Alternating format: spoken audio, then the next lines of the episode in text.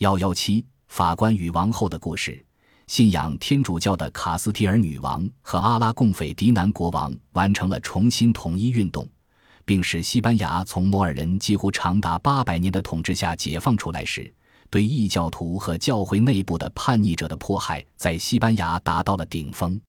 在一千四百九十二年占领格林纳达后，伊萨博拉想彻底统一和纯洁帝国，他的清洗行动以收复失地。血统和宗教习俗的纯洁为目标，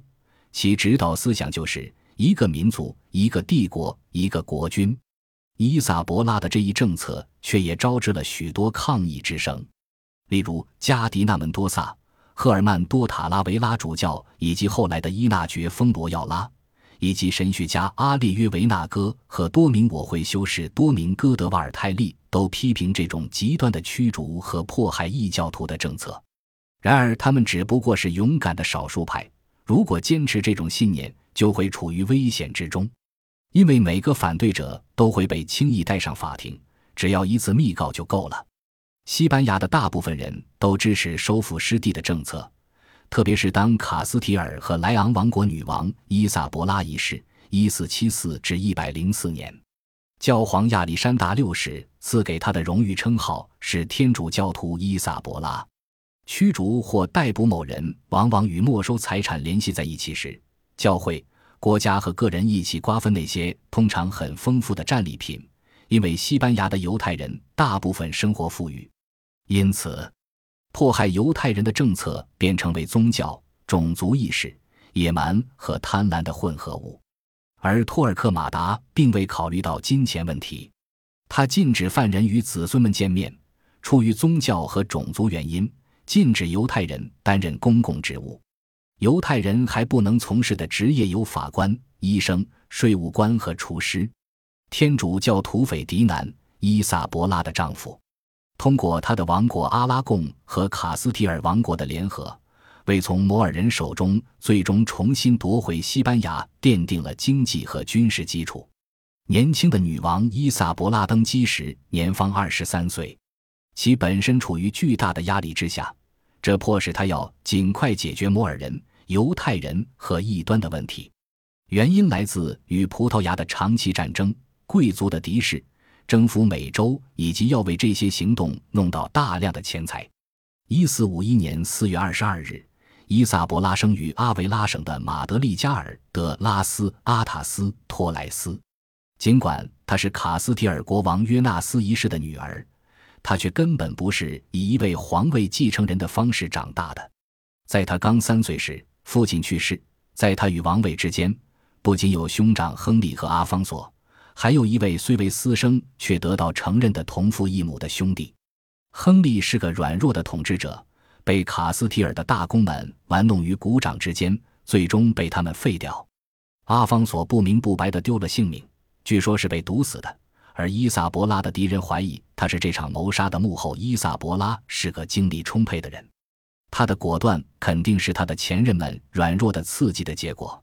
正是由于这种在卡斯提尔的贵族们面前步步退缩的软弱，使王冠失去了他的权威。恰在这时，伊萨博拉出现了。在他一四百七十四年登基之后，立法、税收和指挥战争的权限重新收归中央。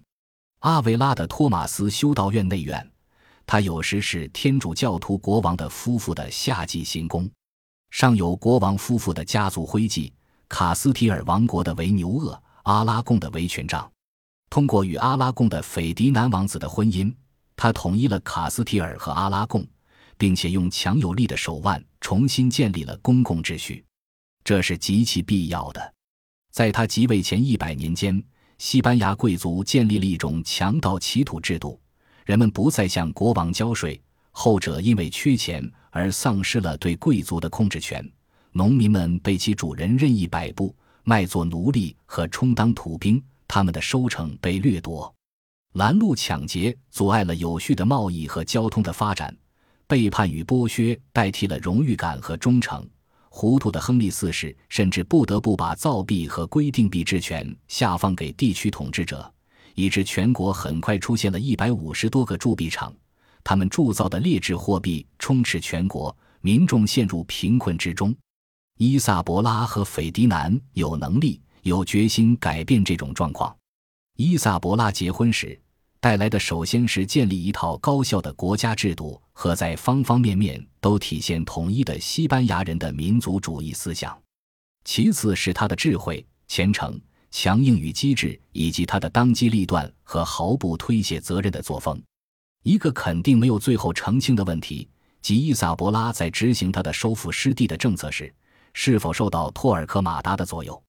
许多证据表明，在他即位前，托尔克马达是他的忏悔神父。据说，他作为位于塞戈维亚的多明我会修道院圣克鲁兹的院长，曾要求他发誓，以女王的身份铲除帝国的每一个异教和不信教的人，直到他的每一个臣民都成为顺从教会的一份子。而与之相反的情况也是可能的。像伊萨博拉这样强硬的人物，为到达自己的目的，是不会放弃利用大法官的任何机会的。也有许多证据支持这一观点。与其他国家不同，西班牙的国君抵制罗马教会的干涉。天主教会法规在西班牙从未扎下根。在异端裁判所与世俗权力的利益连接起来之前，西班牙一直拒绝引进它。美国历史学家亨利·查尔斯里在他的《西班牙异端裁判所历史》一书中写道：“从前没有多少人尊敬教皇，有关系德的摇区证明了这一点。而禁止为教皇从国内带出钱财的规定比英国更为严格，同时也像英国一样，整个西班牙都拒绝了罗马教廷在此分设教会机构的要求。”这种传统和特殊的利益分配格局，导致宗教裁判所在西班牙形成非常独特的现象，即王座与圣坛紧密相关。对异教徒、犹太人和摩尔人的迫害与重新占领西班牙的伊比利亚半岛纠缠在一起。伊萨博拉在15世纪成为伟大帝国之象征，直到现在，人们仍在努力为属于他统治的一部分的暴行辩解。在一本1954年出版的传记中，在西班牙享有盛誉的历史学家瑟萨尔·希罗科尔特斯写道：“对犹太人的大屠杀是这样一个民族愤怒的结果，这样一个民族的行为，他们不得不注意到一个狡猾而勤奋的种族怎样在异国的土地上安营扎寨；一个坚韧的民族，尽管也不得不忍受残酷的剥削和在个别情况下遭死亡的打击，但却懂得在暴风雨中弯腰。”以便风雨过后能像健种的杂草一样重新直起来，并把一切财富弄到自己身边，从高利贷中榨出资本和攫取一切。